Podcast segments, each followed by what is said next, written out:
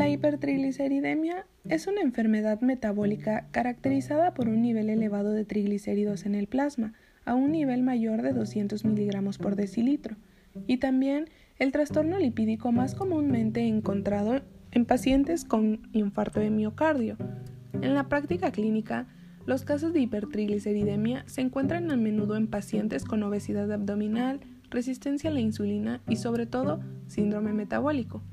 Investigadores de la Universidad Complutense de Madrid, junto con expertos de otras universidades y hospitales españoles, han determinado la prevalencia de factor de riesgo cardiovascular, como la hipertensión y diabetes mellitus, la prevalencia del síndrome metabólico y la asociación entre el síndrome metabólico y la enfermedad cardiovascular en pacientes con hipertrigliceridemia.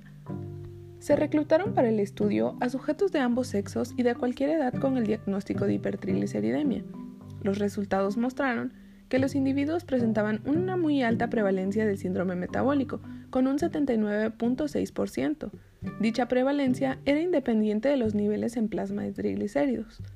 Por otra parte, se comprobó que la prevalencia de enfermedad cardiovascular entre los individuos sometidos al ensayo fue de 7.6% en sujetos con síndrome metabólico y 2.9% en sujetos sin síndrome metabólico. De estos datos, se deduce que el 95.9% de pacientes con enfermedad cardiovascular también presentan síndrome metabólico.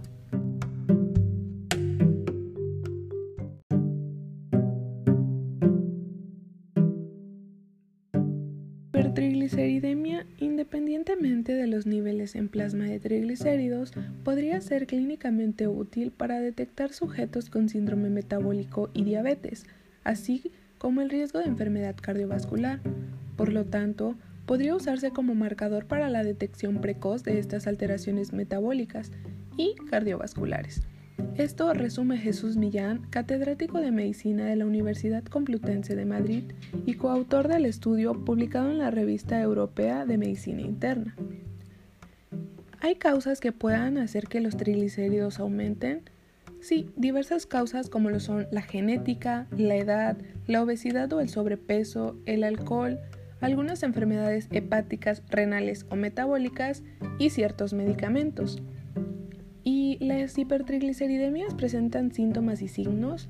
Más que esto, pueden provocar dos tipos de patologías, ya que los triglicéridos altos, sobre todo si son acompañados de un colesterol elevado, aumentan el riesgo de enfermedad cardiovascular, concretamente de angina de pecho e infarto agudo de miocardio. Pero, por otro lado, si los índices son extraordinariamente elevados, se asocia a un riesgo alto de pancreatitis que puede llevar a la muerte. ¿Y cómo debemos de actuar ante este diagnóstico? Primero que nada, se debe consultar al médico de atención primaria, ya que es quien mejor valorará los resultados y orientará en el seguimiento a las posteriores acciones a realizar para solucionar este problema. Pero nosotros como pacientes podemos seguir ciertas recomendaciones dietéticas para así evitar que nuestro problema siga aumentando.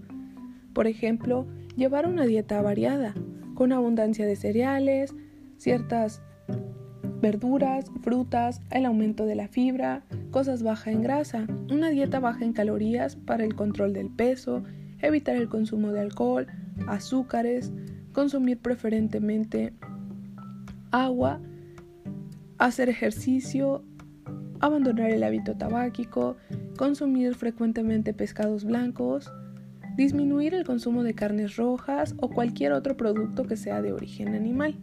Y así, evitando los fritos y todas las grasas, nosotros podemos tener un nivel de triglicéridos normal.